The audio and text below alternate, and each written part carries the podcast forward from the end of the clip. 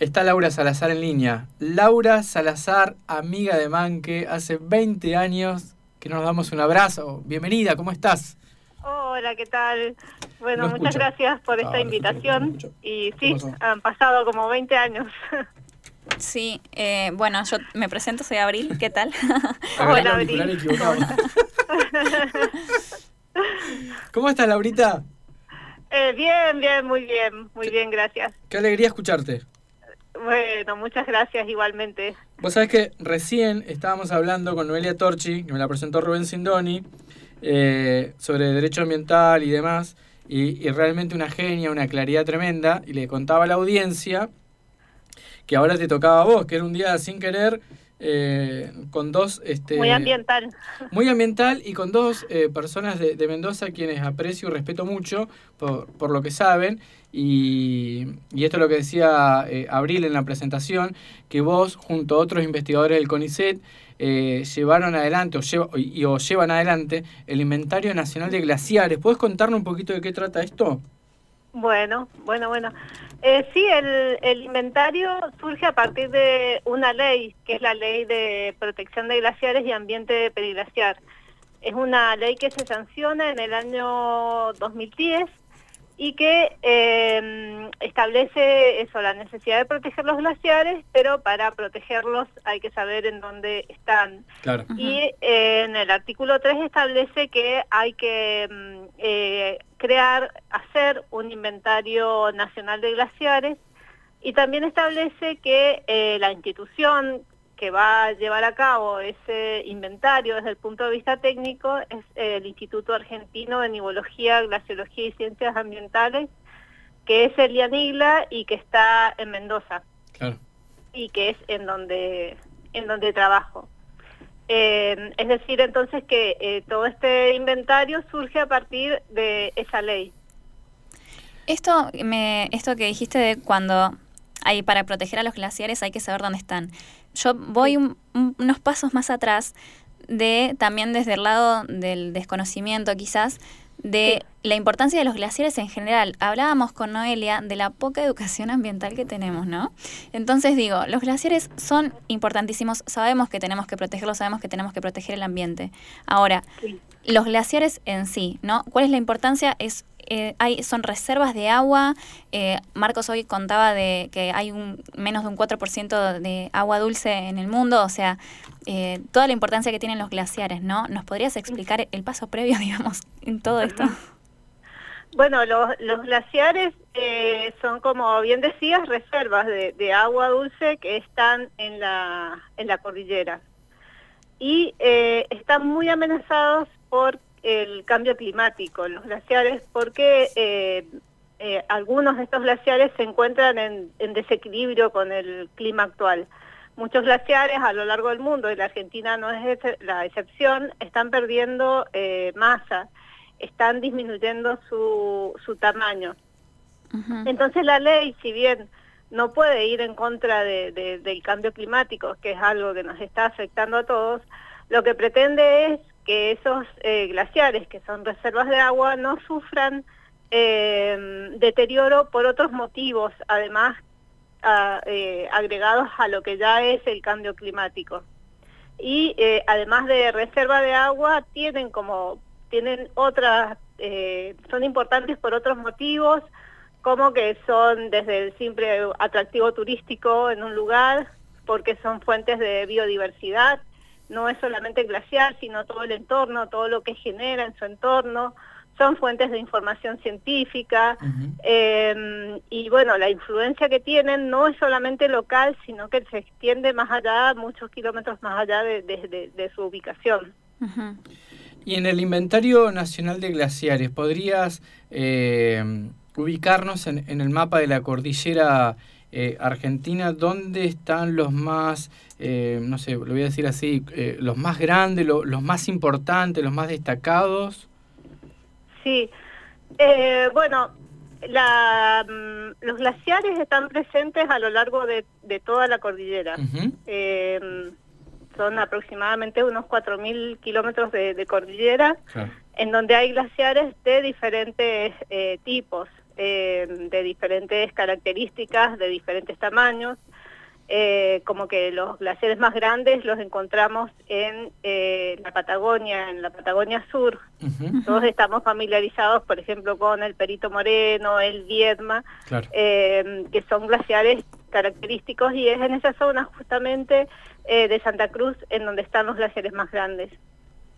Sin embargo, a lo largo de la cordillera hay muchos otros eh, glaciares de menor tamaño y que a veces tienen una importancia eh, local eh, mucho mayor que estos grandes glaciares, como son todos los glaciares que se encuentran en zonas áridas y semiáridas, como por ejemplo Mendoza, eh, San Juan, en donde los glaciares tienen un rol eh, mucho más importante como reservas de agua y como también reguladores, porque a veces en años de mucha sequía los glaciares aportan eh, agua y compensan esa falta de, agua que se produce por falta de nieve en la cordillera, por ejemplo. Entonces es como la importancia es relativa, no solamente importa el tamaño, sino la función que cumplen dentro su rol dentro de lo que es el ciclo hidrológico de, la cordillera. Claro, claro. Eh, bueno, pensé que Abril te iba a preguntar algo, pero vos dijiste recién que además del cambio climático que está afectando al, a, la vida, digamos, de estos glaciares, podrían haber otros motivos de deterioro. ¿Cuáles serían esos otros motivos? Y está asociado principalmente con diferentes formas de intervención humana que van desde eh, las conocidas actividades mineras que, se desarrollan mucho en zonas de montaña, pero también tienen que ver con la construcción de, caminos que no tienen en cuenta que hay glaciares o ambiente periglaciar, o eh, industrias, infraestructuras que de alguna manera eh, puedan perjudicar la, la, existencia del glaciar. Claro. Por ejemplo, en la construcción de caminos, si la provincia o el Estado Nacional quieren construir un camino, antes deben ponerse en contacto con eh, ustedes para, para pedir autorización o hacen lo que quieren? En realidad nosotros somos el organismo técnico que hacemos el mapeo. Nosotros no tenemos ningún tipo de, intervención eh, de tipo eh, policial, digamos, o, otro tipo de intervención. ¿Y han detectado casos? lo que es la, la, aplicación de la ley depende de las provincias. Nosotros lo que hacemos es generar la información y ponerla a disposición de los tomadores de decisión. Laurita, ¿y eh, ustedes han detectado casos en, en donde, no sé, en, el mapeo informaron que por ahí no debía, por ejemplo, pasar una ruta y detectaron que después sí pasó una ruta? Nosotros eh, no, lo hemos venimos trabajando esto desde el 2010 y en realidad nosotros no, digamos, desconocemos por dónde van a pasar el trazado de las rutas quienes van a hacer el trazado de las rutas es al revés. Tienen que consultar el inventario de glaciares, porque esto está establecido por ley, y a partir de, su planificación ver si en la zona hay glaciares, bueno, y cumplir con todos los pasos de lo que son las evaluaciones de impacto. Lo que nosotros hacemos es brindar esta herramienta para que la utilicen quienes tienen que tomar la decisión. Eh, yo tengo una consulta con esto que dijiste sobre que ustedes dan la información y después este, son eh, las hay otro equipo, eh, de, no sé si será institucional en, cuanto al Estado, quién se encargará, este, pero ¿cómo ves que viene funcionando la política pública de protección de los glaciares? ¿no? Porque es realmente súper necesario que haya un inventario, pero ¿qué hacemos si no hay nadie que lo utilice? O sea, ¿qué tan efectivo es? Sí, bueno, claro, es, es eh, es un problema, digamos, el que la, que la herramienta existe y que no se la considere. Eh, es como difícil para nosotros saber en qué casos no se la está mm, considerando, porque eh, quienes están encargados de aplicar la ley son eh, las provincias. Entonces, es nuestra responsabilidad como ciudadanos, como centros de investigación, como ONG, eh, hacer notar si nos damos cuenta en algunos casos en donde no se está cumpliendo con la ley o no se está eh, teniendo en cuenta esta información. Por eso es muy importante la difusión y es muy importante que la gente conozca esta herramienta y la difunda. Pero nosotros eh, desde nuestra, digamos, desde nuestro trabajo también es no, no sabemos todos los proyectos que se están llevando a cabo y si esos proyectos están eh, cumpliendo con la ley, porque además no es nuestra función. Claro, está bien, está bien.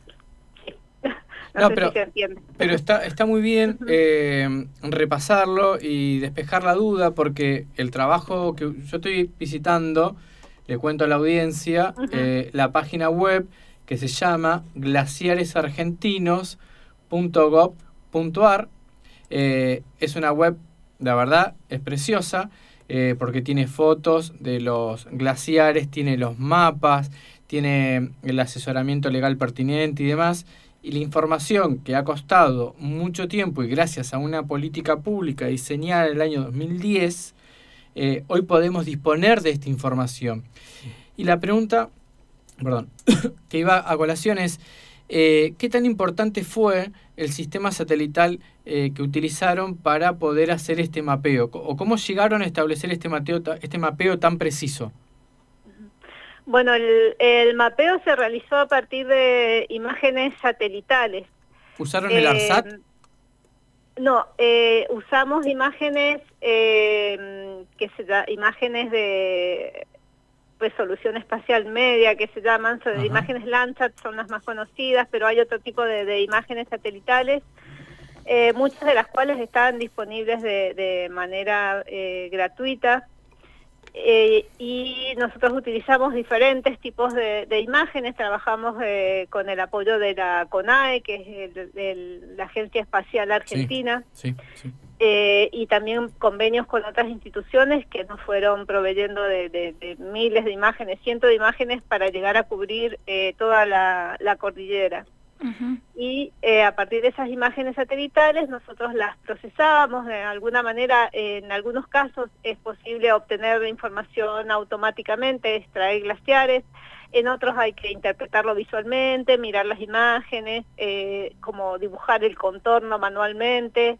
Eh, bueno, una tarea así muy, muy grande en cuanto a lo que es la interpretación de imágenes satelitales, pero también tuvo un componente de campo, en donde nosotros eh, mapeábamos durante el invierno y en el verano íbamos a ver que también era eso que nosotros habíamos, que también habíamos interpretado las imágenes satelitales, si lo que habíamos visto en las imágenes satelitales se correspondía eh, con la realidad. Claro.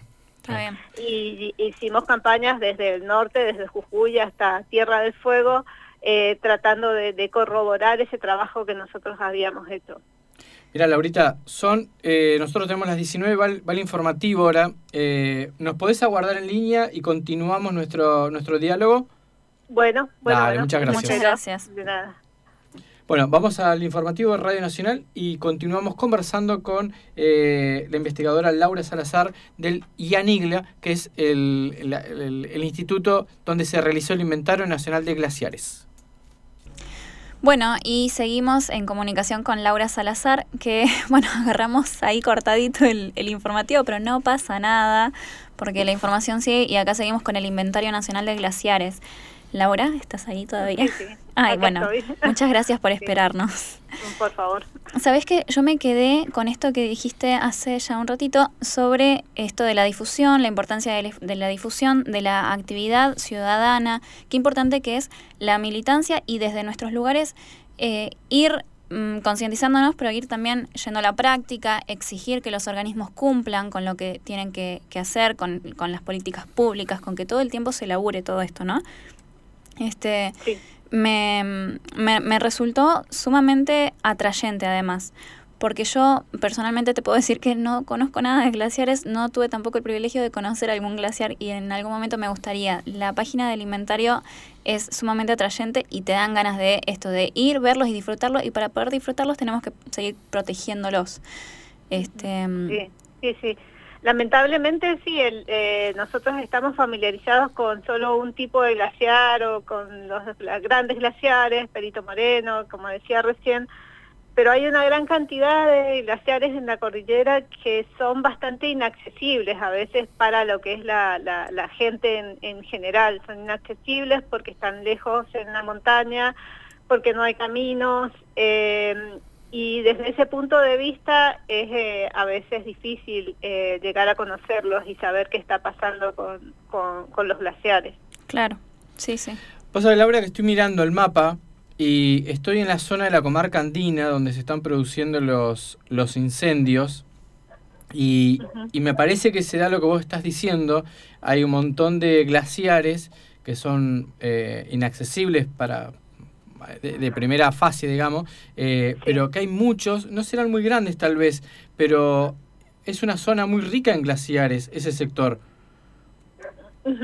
Sí, sí, sí. Y, esa agua dulce, eh, no sé, pregunto, eh, ¿se puede cuantificar? ¿Cómo, ¿Cómo se mide un glaciar? Digo, más allá de que en imagen me puede parecer más grande, más chico, pero ¿qué, qué, elementos aparecen ahí para, para, para entenderlo? En el inventario solamente tenemos eh, superficie, no tenemos mm. eh, volumen de, los glaciares. De todos modos, a partir de la superficie se puede llegar a, estimar. Eh, pero por el momento lo único que lo que se incluye en el inventario es el área que cubren los glaciares.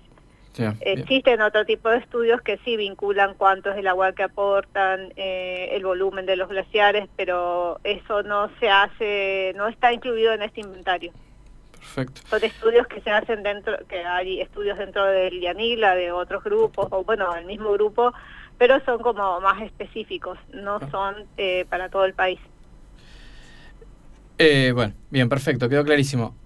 Laura, yo te quiero agradecer el tiempo rescatar el trabajo que han hecho, que está disponible, que se puede... De hecho, hay material para trabajar en, las escuelas, no está pensado para eso, digo, pero hay material que uno puede hacer una transposición y, poder trabajarlo en, en, media, sobre todo, me parece, y en terciaria. Eh, y aparte es muy rico en imágenes, en mapas y, demás. ¿Qué, eh, ¿Cómo fue la conformación de ese equipo de trabajo antes de despedirte? Quisiera conocer esa parte. Eh, bueno, a partir de que se sancionó la ley, se comenzó a buscar eh, como eh, personas que, porque que, por un lado entendieran de glaciares, pero por otro lado también tenés que estar familiarizado con procesamiento de imágenes satelitales, con lo que se llama sistemas de información geográfico que tienen que ver con la cartografía o una cartografía georreferenciada. Eh, por lo que se buscó un perfil bastante particular al momento de, iniciar el trabajo. Por un lado el tema de, glaciares, pero por otro lado también el tema de eh, cartografía y de, imágenes. Eh, y de esa manera se fue conformando el trabajo con especialistas que vinieran como de diferentes sectores.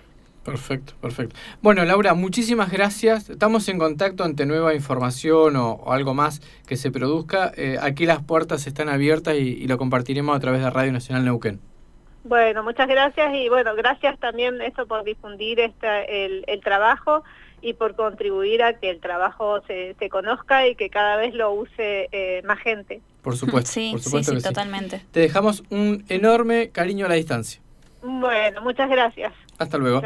Estábamos conversando con Laura Salazar. Laura Salazar es parte del equipo de trabajo que llevó adelante, gracias a una política pública en el año 2010, del Inventario Nacional de Glaciares. Y aquí también hacemos un pie de página porque después vamos a hablar de qué es una política pública. Esto me parece re interesante, ¿no? Porque se necesita siempre un Estado que acompañe en general, porque no vivimos aislades, claramente. Este, y estas cosas también son importantes. Esto de cuidar el medio ambiente, hacerlo parte, hacer parte del debate, educarnos y reeducarnos. Te juro, me quedó rondando un montón esto que dijiste, lo de la reeducación que necesitamos. Porque sí. Sí, eh, es un tema interesante, eh, complejo, eh, pero hay que abordarlo, me parece, de distintos ángulos al mismo tiempo. Nosotros estamos contribuyendo con lo que nos corresponde, bueno, pero la otra parte tiene que ver con lo que también hablamos con Noelia Torchi, de ver la normativa, cuál es su grado de aplicabilidad, qué pasa cuando no se aplica, si hay sanción, si no hay sanción, etc.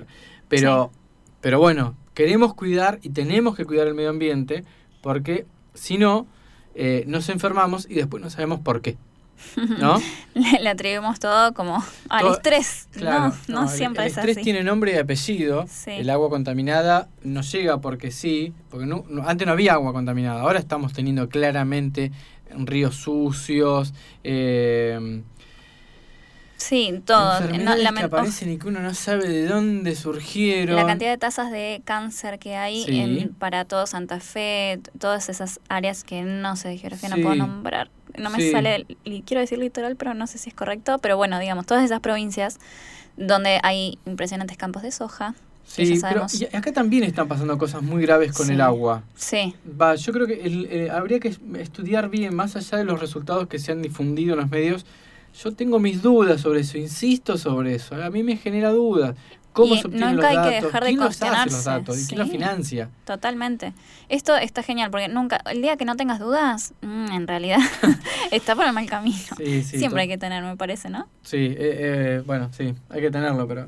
Este, sí, eh, igual es un dolor de cabeza pensar en esta sociedad. ¿eh? Animarse a pensar en esta sociedad donde reina la mediocridad muchas veces es muy caro. Te sale muy caro pensar.